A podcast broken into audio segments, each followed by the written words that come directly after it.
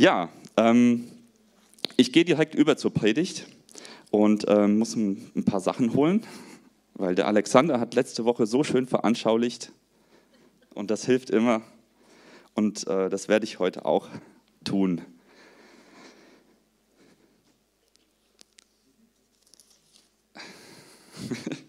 Hast schon gesehen? Ja, wir blicken auch dankbar zurück auf gestern. Wir hatten gestern nämlich ähm, das Daniel Kallauch-Konzert hier und es waren 170, kann das sein? 170 äh, Kinder und Eltern, Omas, Opas, Erwachsene, Tanten, Onkel, die ähm, hier auch die, die, frohe Botschaft, das Evangelium auf so eine schöne Art und Weise freudig gehört haben und es war jede Menge Spaß. Unsere Jungs haben gestern Abend nur noch Kallauch-CDs gehört, heute Morgen auch. Der Willibald ist der Held seit gestern natürlich. Also ja, es war wirklich eine schöne Zeit gestern.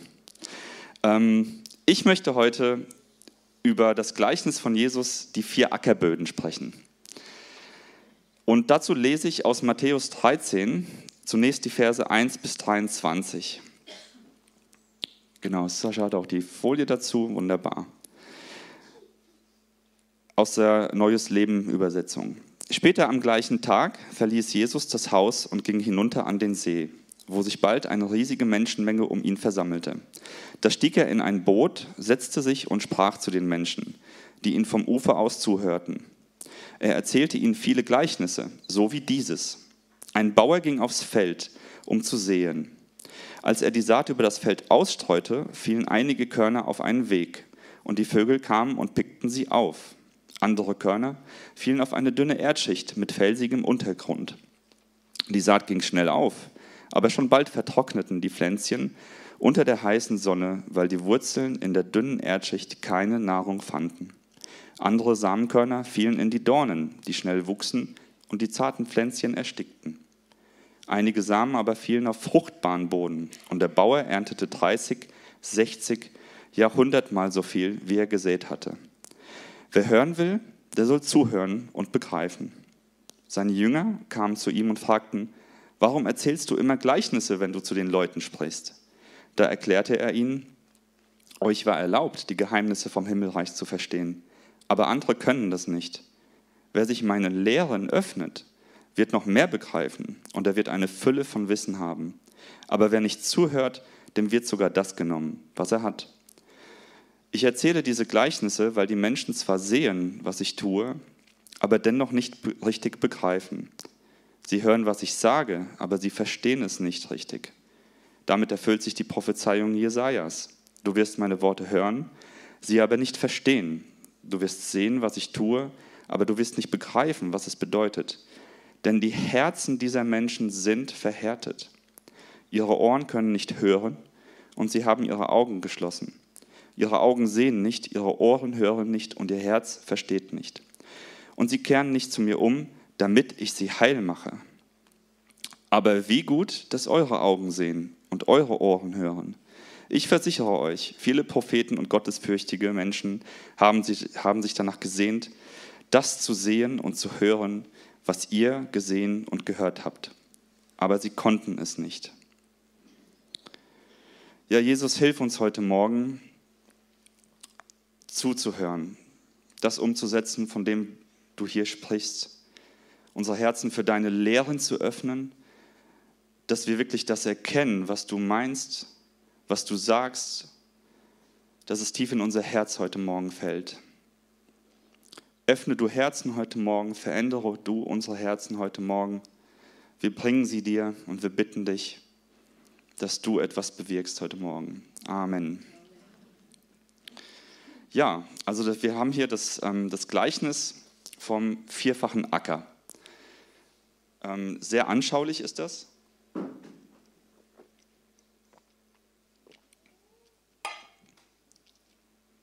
An sich schon sehr anschaulich. Jesus erklärt das auch im weiteren Verlauf. Also er ähm, sagt dann nochmal, ich möchte euch das erklären. Darauf gehen wir auch gleich noch weiter ein. Und ich würde gerne mit euch zusammen Stück für Stück durch dieses Gleichnis gehen. Und es fängt ja mit dem Bauern an, der aussät. Und zu dem Zeitpunkt der Erzählung war es Jesus selbst, der die Saat ausstreute.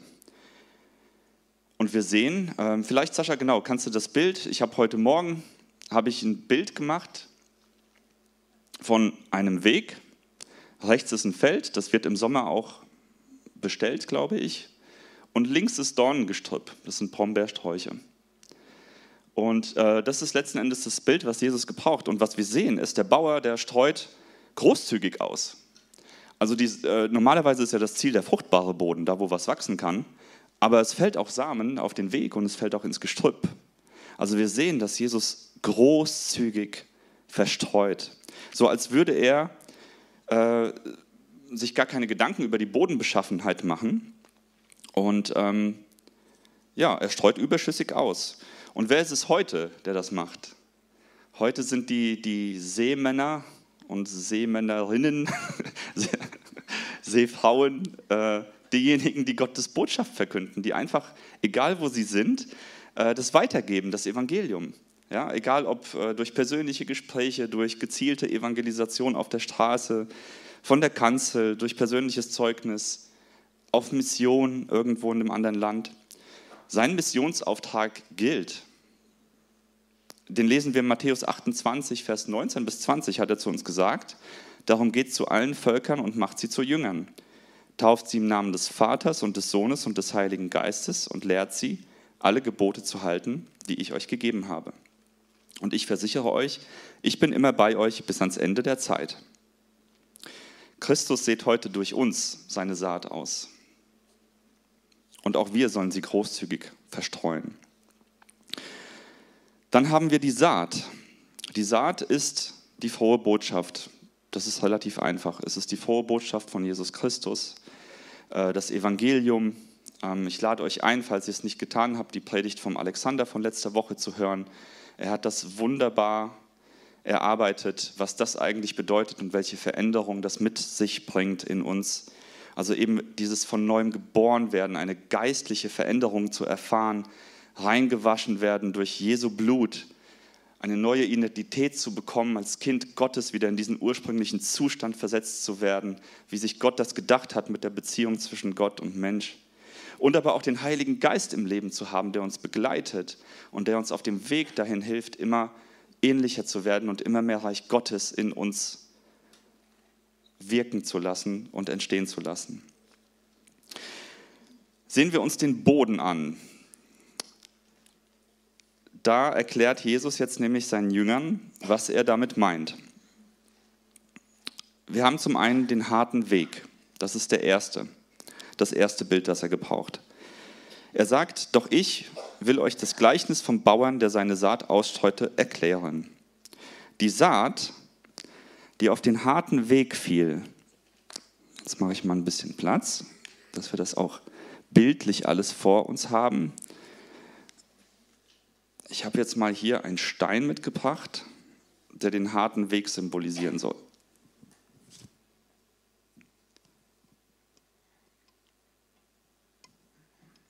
So, damit der Tisch nicht kaputt geht, lege ich was unter.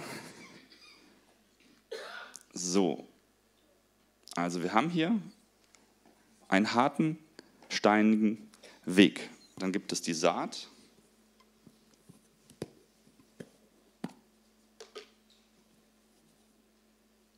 So.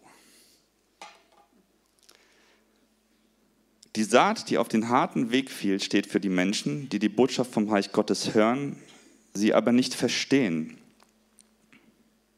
Dann kommt der Teufel und reißt ihnen die Saat aus dem Herzen. Also die Saat fällt auf steinigen Weg. Ich meine, hier ist ganz klar die Rede von, zum einen von dem menschlichen Herz, das hart geworden ist und die Botschaft der Liebe Gottes somit überhaupt keine Wurzeln schlagen kann. Es geht gar nicht rein ins Herz. Die Beschaffenheit des Herzens ist hart, steinig. Man hört zwar, worum es geht, aber damit die Liebe Gottes tief ins Herz fallen kann und seine Kraft entfalten kann, braucht es irgendwie mehr.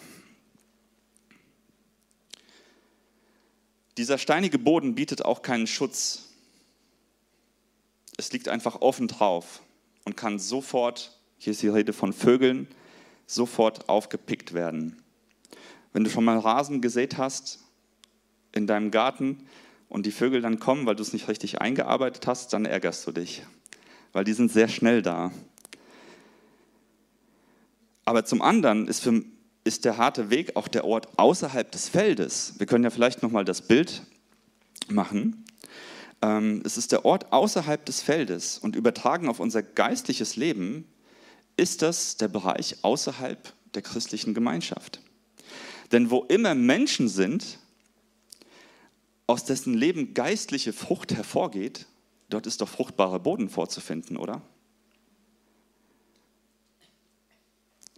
Wo jemand den Boden so kultiviert, dass Wachstum stattfinden kann und wo bereits Menschen sind, die Frucht in ihrem Leben bringen. Ey, das ist der Ort, wo es fruchtbaren Boden gibt und da will ich auch sein. Dort kann Leben entstehen. Und für mich ist die Gemeinde dieser Ort. Hier gibt es nämlich alle Aspekte dieser, dieses Bildes. Es wird ausgesät, es wird aber auch kultiviert. Das fängt bei unseren Gebeten an. Durch alles, was wir eigentlich machen, wollen wir dazu beitragen, dass eben diese Saat aufgehen kann. Und aber es wird auch geerntet, nämlich dass sie Früchte trägt und dass die Gottes Botschaft weitergegeben wird.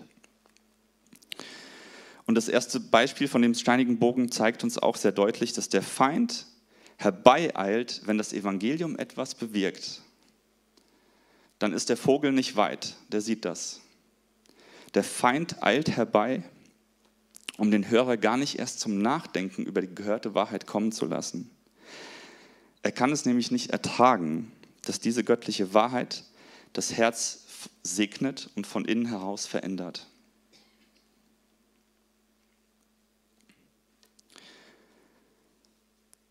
Dann sehen wir den steinigen Untergrund. Ähm, Jesus spricht weiter im Vers 20. Der felsige Boden steht für jene, die die Botschaft hören und sie freudig annehmen. Aber wie bei jungen Pflänzchen in einem solchen Boden reichen ihre Wurzeln nicht sehr tief.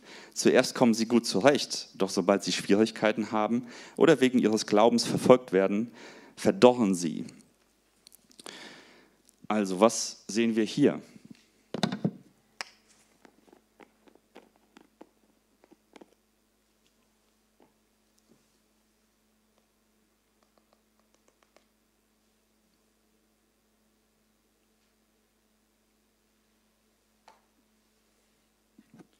Also wir sehen hier schon etwas anderes. Da ist fruchtbarer Boden, aber der ist auf der, an der Oberfläche. Da kann zwar was entstehen und keimen, aber das, die Basis ist immer noch hart, ein hartes Herz, wovon hier die Rede ist. Es beschreibt den Zustand eines nicht transformierten Herzens, dessen Lebensquelle nicht Gott ist. Das harte Herz ist noch da, es wird einfach nur überdeckt mit etwas gutem Boden. Und es beginnt vielleicht etwas zu keimen, aber die Pflanze kann nicht so tiefe Wurzeln schlagen, dass sie auch mal Zeiten der Dürre übersteht. Also ein oberflächlicher Glaube, vielleicht sogar eine Bekehrung aus falschen Motiven, dass man denkt, oh, man hört, es wird auch teilweise gepredigt, wenn du dich für Jesus entscheidest, dann kümmert er sich, dann, dann wirst du deinen Job bekommen, den du willst, du willst das Auto bekommen, was du willst. Dass diese Bedürfnisse eben durch Jesus gestillt werden. Das ist vielleicht auch das Beispiel eben dafür. Aber Jesus will keine oberflächliche Beziehung haben, davon hat er nie gesprochen. Wer steht schon auf oberflächliche Beziehungen? Er will die Quelle des Lebens sein. Er will was von innen heraus komplett verändern. Und ich musste daran denken, an unseren Garten. Wir haben in unserem Garten einen, ähm, wir haben die Terrasse und wir haben auch den Rasen. Und jedes Jahr pflanze ich rundherum, direkt an, an der Terrasse, Rasen neu ein. Der geht auch jedes Jahr neu auf.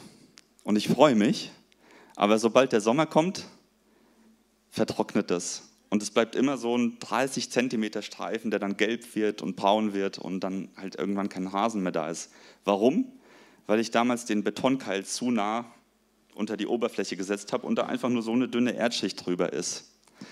Ähm, hätte ich besser mal einen Gartenlandschaftsbauer gefragt. ja, aber da ist Beton drunter. Da kann ich machen, was ich will. Ich freue mich zwar jedes Jahr darüber, dass es aufgeht, aber es ist eigentlich vergebens. es braucht da etwas anderes. Und im Hinblick auf das nächste Bild, das Jesus gebraucht, sehen wir, dass da eine Transformation des Herzens stattfindet. Dass es da, ja, es braucht etwas anderes. Und eine Transformation ist eine grundlegende Veränderung, eine Eigenschaft. Ein Synonym dafür sind Wörter wie Übergang oder Verwandlung. Es braucht etwas anderes. Und äh, wir lesen weiter im Vers 22. Die Dornen stehen für jene, die das Wort Gottes hören und es annehmen. Doch viel zu schnell wird es erstickt durch die alltäglichen Sorgen und Verlockungen des Reichtums und die Ernte bleibt aus. Wir sehen, der Boden hat zwar die richtige Beschaffenheit. Ich nehme jetzt mal ein Glas, um das zu veranschaulichen. Also das ist so der Acker. Und da ist nichts Steiniges mehr. Das heißt, der Boden ist eigentlich gut. Ja, hier könnte ich jetzt was reinpflanzen. Das würde funktionieren. Es hat eine Bekehrung, eine Veränderung des Herzens stattgefunden. Es ist nicht mehr aus Stein. Gottes Liebe hat etwas verändert. Aber da ist noch was anderes, das Energie aus dem Boden zieht, nämlich das Dornengestrüpp, von dem Jesus hier spricht. Die Pflanze kann zwar wachsen, aber bleibt klein und bringt keine, bringt keine Frucht. Ich habe mal ein Bild von so einem Dornengestrüpp ausgedruckt was passiert in diesem Gleichnis? Muss ich anders machen. Tacker dabei. Immer gut vorbereitet.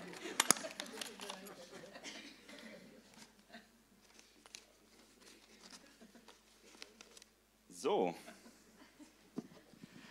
Die Bodenbeschaffenheit ist gut. Aber dennoch sind da Dinge, die diese Saat nicht aufgehen oder nicht richtig wachsen lassen. Was passiert? Was macht das Dornengestrüpp nämlich mit der guten Saat? Es verdeckt die Sonne. Ja, es raubt die Sonne, die das Pflänzchen braucht, um zu wachsen. Es zieht Wasser aus dem Boden, was die Pflanze eigentlich braucht. Es verhindert auch die Bestäubung und die Befruchtung der Blüten, denn das ist, das ist sehr dicht. Der Glaube wird erstickt durch die alltäglichen Sorgen und Verlockungen des Reichtums. Ja, ich glaube, es ist sehr selbsterklärend, ähm, was es mit dem Reichtum hier auf sich hat. Das Dornengestrüpp ist auch die Sünde, die das Herz vergiftet und von Gottes Liebe trennen möchte. Jesus spricht hier von dem Reichtum, welcher ganz schnell zu unserem Götzen werden kann im Leben. Der kann heranwachsen und letzten Endes Gottes Rolle einnehmen. Ja, man kann seine Hoffnung darauf setzen, man kann auf die Finanzen vertrauen, man kann ähm, darauf sein Leben bauen. Ich habe es dann ja selbst in der Hand, bis man merkt, so ist es nicht. Ich habe das alles nicht selbst in der Hand. Ja, und die Sorgen des Alltags, die das Potenzial haben, die frohe Botschaft in unserem Herzen klein zu halten. Und ich glaube, jeder von euch weiß, wovon ich spreche. Das ist mein Punkt, an dem ich mich angesprochen fühle, wenn Jesus von dem Gleichnis hier spricht. Ich weiß, ich habe die Botschaft in meinem Herzen, aber doch sind es immer wieder Phasen oder Dinge im Leben, ja, wo Gottes Licht nicht durchkommt, wo ich merke, das raubt mir Energie. Ja, was macht man damit? Ja, auch das, das Beispiel ist auch an uns Christen gerichtet. Ähm, Jesus sagt, spricht auch von äh, das Beispiel von Martha und Maria. Ne? Ähm, in Lukas 10, 38 bis 42 steht das, das haben wir nicht. Aber da sagt er auch, die, die, die Martha, die müht sich ab, Jesus ist zu Besuch und es muss alles passen, es muss rundherum muss alles perfekt sein und die Maria sitzt einfach da und hört ihm zu. Und Jesus sagt aber der Martha, meine liebe Martha, du sorgst dich um so viele Kleinigkeiten. Im Grunde ist doch nur eines wirklich wichtig. Maria hat erkannt, was das ist. und ich werde es ihr nicht nehmen. Also jeder von uns ist da, ob du Christ bist oder nicht. Ich glaube, das ist ein Punkt, wo ganz schnell etwas wachsen kann in unserem Leben. Das Unkraut kommt immer. Unkraut kommt immer. Es kommt von oben. Selbst wenn du es mit Unkrautvlies irgendwie abdeckst, abhalten willst. Es kommt angeflogen. Und da wächst immer irgendwo was. Und deswegen muss so ein Boden auch kultiviert und gepflegt werden. Unsere Quality Time mit Gott sollte nicht leiden wegen den Sorgen des Alltags oder unserem Beschäftigtsein. Ja, dann haben wir den fruchtbaren Boden. Also im Vers 23 spricht Jesus weiter. Der gute Boden steht für die Herzen derer, die die Botschaft Gottes annehmen und eine große Ernte einfahren. 30, 60, Jahrhundertmal so viel, wie gesät wurde. Ey, das begeistert mich. Was ist das denn bitte für ein Bild? Etwas Neues entsteht zum Leben und bringt 30, 60 Jahrhundertmal so viel hervor, wie ursprünglich gesät wurde. Das ist unglaublich. Also wenn wir hier über eine Aktie reden würden, da würde, glaube ich, jeder nach vorne stürmen und sagen, kaufen, kaufen, kaufen. Ähm, wenn du 1000 Euro hinlegst und dann irgendwann danach, wie viel haben wir? Hundertfach, 100.000 Euro kriegst, würdest du machen. Ne? So viel Potenzial sieht Jesus in jedem von uns, um sein Reich zu bauen. Egal wie, egal auf welche Art und Weise. Und er hat uns so vielfältig gemacht, dass das eben über so viele verschiedene Wege stattfindet. Aber was sind denn die Merkmale eines fruchtbaren Bodens? Was sind so die Merkmale? Wenn man das Dorngesprück mal weglässt, so wie es sein sollte. Willibald ist auch da, sehe ich. ähm, der nimmt Wasser auf und speichert es. Ne? Ich kann jetzt hier Wasser reinmachen. Ja, da wird Wasser aufgenommen, der ist saugfähig. Bei einem Stein würde es, weg, würde es weglaufen, der, der speichert kein Wasser. Wenn da Hitze kommt, dann ist das der Tropfen auf den heißen Stein. Der speichert Wasser, der fruchtbare Boden. Der lässt sich vom Bauern pflegen, beziehungsweise der wird vom Bauern gepflegt. Der wird gepflügt. Eben da, da, da passiert etwas, dass dieses Dorngestrüpp nicht auf den fruchtbaren Boden wächst, denn es würde auf den fruchtbaren Boden auch übergehen. Unkraut. Und da verträgt auch mal eine Prise Unkrautvernichter oder Unkrautzupfen. Also eben die Dinge, wenn dann auch mal was nebenher wächst, was, was äh, die Sonne raubt oder was eben die Kraft raubt, dann verträgt dieser Boden auch mal, wenn was rausgerissen wird. Und das tut Gott ja auch, denn die Dinge kommen in unserem Leben und er möchte sich darum kümmern. In Johannes 15, Vers 5 sagt Jesus, ich bin der Weinstock, ihr seid die Reben. Wer in mir bleibt und ich in ihm, wird viel Frucht bringen. Denn getrennt von mir könnt ihr nichts tun. Getrennt von ihm können wir nichts tun, sagt er. Es braucht also ein Herz, das mit Jesus verbunden ist. Dann können Früchte entstehen. Wir sprechen von Früchten, aber was bedeuten diese Früchte? Was was heißt das eigentlich? Die Früchte tragen die DNA der Saat. Und das ist die frohe Botschaft von Jesus Christus, der für uns am Kreuz gestorben ist, der unsere Sünden vergeben hat. Und das wird Auswirkungen bis in alle Ewigkeit haben. Diese Frucht, wenn eine Seele gerettet wird, eine ewige Frucht. Es ist aber weitaus mehr als das, denn der Heilige Geist möchte bereits göttlichen Charakter dass der göttliche Charakter in unserem Leben entfaltet wird. In Galater 5, 22 bis 23 redet Paulus von diesen Früchten. Er schreibt, wenn dagegen der Heilige Geist unser Leben beherrscht, wird er ganz andere Frucht in, unserem wachsen, in uns wachsen lassen. Liebe, Freude, Frieden, Geduld, Freundlichkeit, Güte, Treue, Sanftmut und Selbstbeherrschung. Die Früchte sind sozusagen auch die schönen Eigenschaften von Jesus Christus, die in dem Leben, in der Seele eines gläubigen Menschen zutage kommen.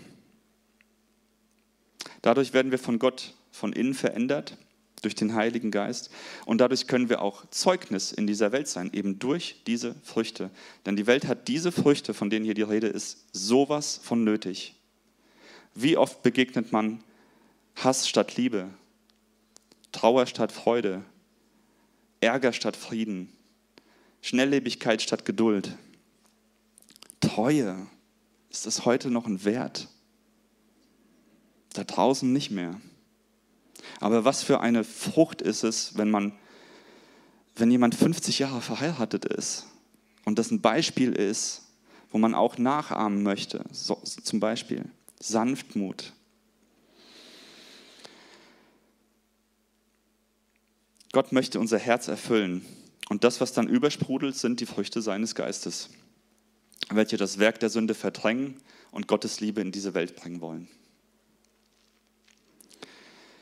Und der Friede, ähm, da, da wird in Philippa von gesprochen. Philippa 4, Verse 6 bis 7. Das ist ein Schlüssel auch dafür. Sorgt euch um nichts, sondern betet um alles. Sagt Gott, was ihr braucht und dankt ihm. Ihr werdet Gottes Frieden erfahren, der größer ist, als all unser menschlicher Verstand es je begreifen kann. Sein Friede wird eure Herzen und Gedanken im Glauben an Jesus Christus bewahren. Der Friede, von dem Jesus hier spricht, der ist übernatürlich. Ich könnte euch erzählen, die ihr keine Kinder habt, was es bedeutet, wie es sich anfühlt, Vater zu werden. Ich könnte Bücher darüber schreiben, ich könnte Filme darüber drehen was es am Ende bedeutet, wie sich das anfühlt, das wird das niemals ersetzen oder gleichkommen. Wenn das Kind dann da ist und wie es sich anfühlt, wenn dieses Leben geschenkt wurde, ein Teil von dir. Und so ähnlich ist es auch mit dem Frieden Gottes. Ich kann viel darüber sprechen, aber erfahren kannst du nur, dass du alleine, wenn du diese Erfahrung machst, wenn du ihn einlädst, was er in deinem Herzen alles an Frieden schenken kann, wo Unfrieden ist. Das kann nur er und es ist etwas Übernatürliches. Der letzte Punkt sind unsere Herzen.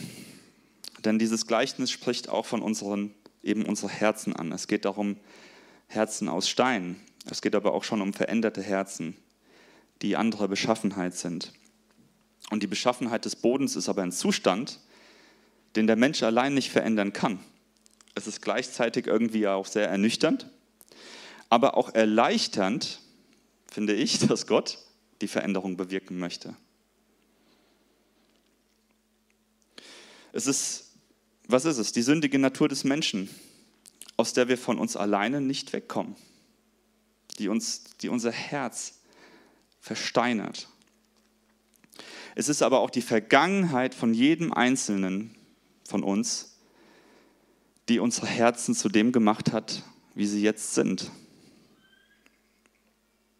Und je älter ich werde, und ich bin erst 38, desto mehr stelle ich fest und begreife ich, wie fragil das Leben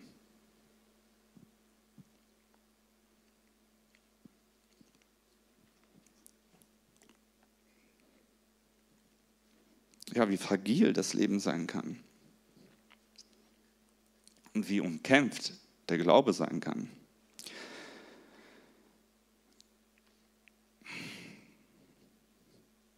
Erstmal einen Schluck Wasser.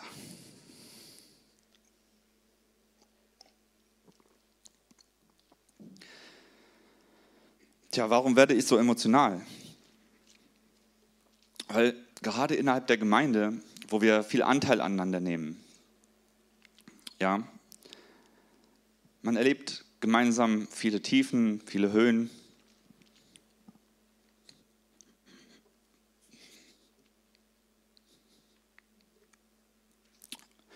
Keine Sorge, ich rede nicht von mir. mir geht's gut. Ich, ich, aber eben dieses Anteil aneinander nehmen. Und das ist es eben, wenn man die Geschichten auch hört. Da sieht man mal, welche Geschichten auch das Leben so schreibt. Und welches Potenzial auch diese Geschichten, diese Erfahrungen haben. Von fruchtbaren Böden. Von fruchtbaren Böden steinige Herzen herzustellen wieder. Wir haben diese Woche haben wir uns unterhalten am Mittwochmorgen in, der Gebetsrunde und auch beim Männerabend einfach haben wir uns Geschichten erzählt, so aus unserem Leben. Jeder hat sich so vorgestellt.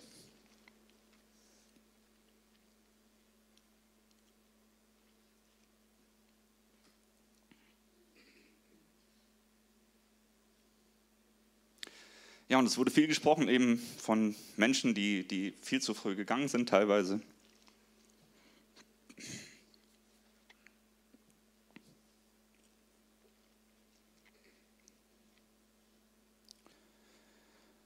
Ja, auch wie sie begleitet wurden, dann eben mittwochsmorgens haben wir darüber gesprochen, ähm, wie das so war, diese Momente. So, ich habe mich wieder. Ähm, ja, Gabi Götz, Michael hat von, von seiner ähm, ersten Frau erzählt, wie das war.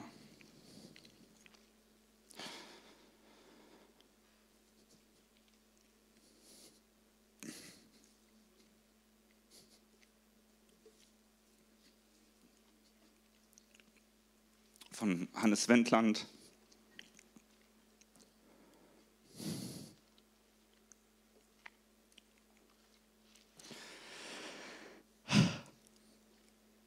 und Paul Czani.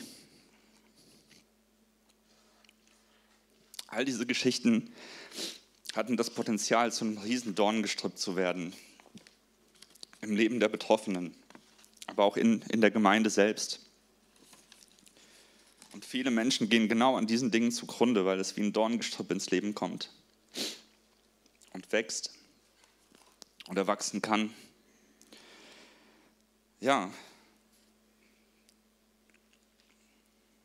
Und es hatte das Potenzial, eben Herzensstein zu versteinern, weil einfach diese Geschichten schrecklich sind, furchtbar sind, ähm, die das Leben so schreibt. Oh, hat jemand ein Taschentuch? Seht ihr, das habe ich vergessen. Müsste ich mir eigentlich immer einpacken.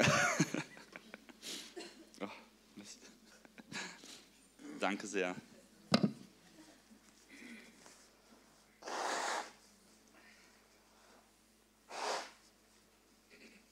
Ja, mich bewegen mich bewegen diese Geschichten einfach zu sehr. Ja, aber auf lange Sicht ist das Gegenteil irgendwie der Fall gewesen. Es ist so ein Riesenzeugnis geworden. Auch der Michael und Janette sind ja für mich Glaubenshelden. Ja. Zu sehen und zu hören im Nachhinein, die Zeiten, die Jahre waren bestimmt nicht leicht, aber wie Gott in den tiefsten Tiefen hindurchträgt, wie er da ist und wie er Dinge wieder zum Guten verändert. Und bei Paul Czani, der war Ende 50, der hat Krebs gehabt und ich, Eva und ich waren im Hospiz, haben ihn nochmal besucht. Ich konnte nicht begreifen, dass der Kerl so einen Frieden hat. Ich war total verzweifelt. Ich dachte, das kann doch nicht sein, ja. Und der völlig locker, völlig easy. Ich weiß, wo ich hingehe. So alles cool irgendwie. Unglaublich, unglaublich. Ja, und ich bin selbst irgendwie auch, also diese Früchte, Liebe, Freude, Frieden, Geduld, Freundlichkeit. Also zum Beispiel bei Michael, ich, ich weiß nicht, ich glaube, ich bin selbst eine Frucht dessen, aus den Früchten, die aus dem Leben von dir und von vielen anderen hier hervorgehen dass der Michael mutig war und auch zum Beispiel äh, dann den, den, den, Schlagzeuglehrer angesprochen hat und überhaupt die Gebete und das alles. Ja, ich, ich sehe mich selbst als Frucht von dem unerschütterlichen Glauben und der Nachfolge von vielen Leuten hier. Ja, oder wir haben auch den Philipp Mickenberger Film gesehen, der, der trotz widrigster Lebensumstände es schaffte, Hoffnung und Frieden und Freude und Zuversicht nicht zu verlieren, obwohl er mit 21 oder was an Krebs gestorben ist. Also dieser Film, ist, das ist unglaublich. Und ich möchte auch so einen tiefen Glauben haben. Das ist mein Wunsch, mein Gebet. Ich möchte bis zum Schluss auch so einen tiefen Glauben haben. dass da eine Wurzel ist, die so tief, so tief in Gott verwurzelt ist, dass alles möglich ist, egal was kommt so im Leben. Und dass es immer Früchte hervorbringt. Und Jesus sagt, das ist interessant, in dem Kapitel 13, Vers 15, was ich gelesen habe. Denn die Herzen dieser Menschen sind verhärtet, ihre Ohren können nicht hören und sie haben ihre Augen geschlossen. Ihre Augen sehen nicht, ihre Ohren hören nicht und ihr Herz versteht nicht. Und sie kehren nicht zu mir um, damit ich sie heil mache. Bei Jesus gibt es Heil, da gibt es Heilung, eben tief innen drin. Er will keine oberflächliche Beziehung. Er will uns dort gesund machen, wo es nötig ist, wo wir es brauchen. Er sagt auch, wer sich meinen Lehren öffnet, wird noch mehr begreifen und er wird eine Fülle, Fülle von Wissen haben. Vielleicht nicht intellektuelles Wissen, aber das Wissen, was nötig ist für unser Leben. Und ich glaube, das ist der Schlüssel, sich Jesus zu öffnen, das Herz weit aufzumachen, den Samen tief hineinfallen zu lassen und im Vertrauen auf ihn die Saat keimen lassen, wachsen lassen, so dass am Ende Frucht daraus hervorgeht. Gerettete Seelen, angefangen bei meiner eigenen. Diese Früchte, von der Paulus schreibt, das ist ja nicht nur für andere, sondern wie schön ist es, Frieden und Freude zu haben, Treue im Leben leben zu können. All diese schönen, wunderbaren göttlichen Dinge. Und ich möchte dir heute folgende Fragen stellen. Und ich bitte dich um eine ehrliche Antwort, dass du Gott eine ehrliche Antwort gibst, aber auch, dass du eine Entscheidung für dich triffst. Erstens, was ist die Beschaffenheit deines Bodens?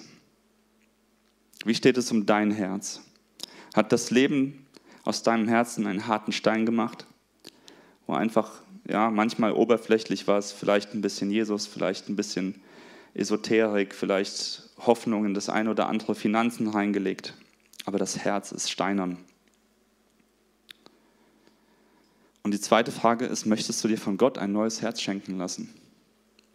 Ich habe das schon erwähnt. Gott ist es, der die Veränderung schafft. Die Bibel spricht davon, dass Gott alleine der ist, der neue Herzen schenken kann.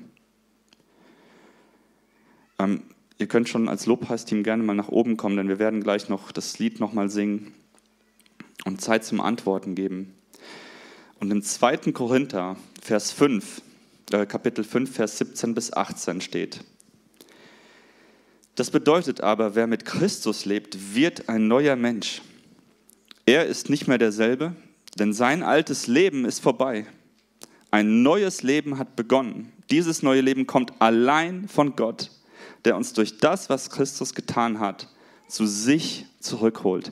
Er ist, es, er ist derjenige, der die Transformation schafft, der dein Herz ersetzt. Es heißt im Hesekiel 36, 26, ich werde euch ein neues Herz geben und euch einen neuen Geist schenken. Ich werde das Herz aus Stein aus eurem Körper nehmen und euch ein Herz aus Fleisch geben. Und in Jeremia 24-7, interessant, dass das 24-7 ist, behaltet das 24-7 in euren Herzen. Ich, sagt Gott, ich will euch ein neues Herz geben, das verständig ist, damit sie erkennen, dass ich der Herr bin. Sie sollen mein Volk sein und ich werde ihr Gott sein denn sie werden sich aus ganzem Herzen wieder zu mir hinwenden. Amen. Wollen wir dieses Lied nutzen? Wollen wir vor Gott kommen?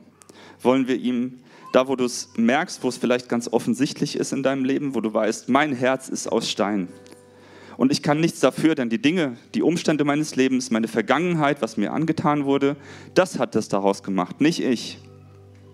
Ich versichere dir heute, wenn du dein Herz öffnest, wenn du es einlädst, wenn du sagst, ich möchte fruchtbarer Boden sein, Jesus, komm du in mein Herz, schaffe du Veränderung, dann wird er es tun. Gott allein kann es tun. Komm doch vor Gott, öffne dein Herz, lass dich neu füllen von ihm. Und lass diese Beschaffenheit deines Bodens erneuern.